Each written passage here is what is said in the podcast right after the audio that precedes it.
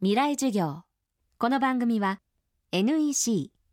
暮らしをもっと楽しく快適に川口義賢がお送りします。未来授業月曜日。チャプト1今週の講師は精神科医斉藤玉樹さんです。医師として診療にあたる一方引きこもりやニートなど若年世代が抱える心の問題についても研究積極的に発言しています。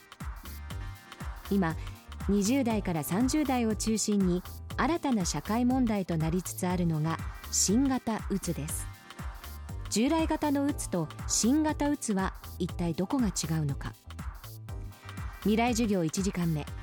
テーマは新型うつの本当新型うつと言いますのは簡単に言いますとですねあの最近の、まあ、20代から30代の若い世代に広がりつつあるうつ病の一つの形なんですけれども従来のうつ病よりも際立って軽症つまり軽いということが特徴の一つですね。それからケースによっては、まあ、いわゆる怠けとかですね甘えと区別がつきにくいというのが一番特徴と言ってもいいと思います、えー、旧来のうつ病というのは、まあ、いわゆる真面目で仕事人間責任感が強くて社交性があって、えー、バリバリ仕事もこなすと。こういう人がちょっと頑張りすぎちゃって調子を崩して寝込んでしまうと。で時には、まあ、自殺を思い立ったりとかそういう危険な面もあるんですけれどもいずれにしても今の言われている新型うつもずっと重いタイプのですねうつ病が、まあ、かつてのうつ病の典型だったわけなんですけれども最近のうつというのはまず数が増えてそれからあの症状が軽くなったという2つの特徴がありまして今どこのクリニックもそういう若いうつ病の患者さんで予約が満杯状態というのが現状ですね。まあいろいろあります。眠れないっていうのも多いですし、やる気が出ないと、まあ、仕事に行っても集中できないという言い方をしてくることもあります。でも一番多いのはうつ病なんですと言ってくる方が多いですね。旧来のうつ病の場合一番心配なのは、まあ、自殺の危険なんですけれども最近の若い人のうつ病というのはそれに比べればですけれどもさほどその自殺の危険性というのは高くないと。ただまあその代わり自傷リストカットとかですね。それから OD 大量服薬とかそういったものの危険性はむしろ高いと。はために見るとだからいわゆる狂言を繰り返して周りを振り回す困った人に見えることもあるというところがまずありますね。それからあのかつてのうつ病の人がですねもともとはすごく真面目な人が急に仕事ができなくなるという点ですごく意外性を与えたところがあったわけですけれども最近のうつは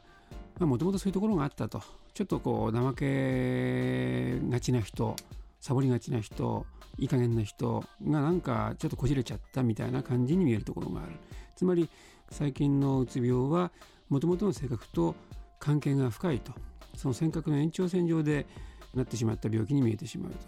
まあ、そういった意味では軽いんだけでも治しにくいというのも一つの特徴ですね。昔のうつはあのまず診断書を書いて休んでいただく。で休養を取らせてお薬を飲んでいただく、まあ、これだけで結構きれいに治った時代がかつてあるわけですけど最近のうつはそう簡単にいかないと。休ませてもなかなか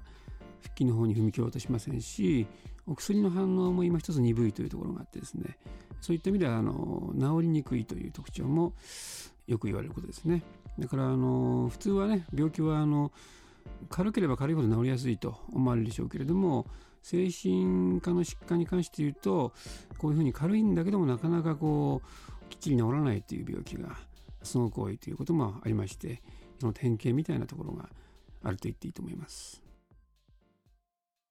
ほらもう落ち込まない。プレゼンに落ちたくらいで。次もあるって。ただね頑張りは大事。NEC のビジネス情報サイト「ウィズダムはチェックしてる？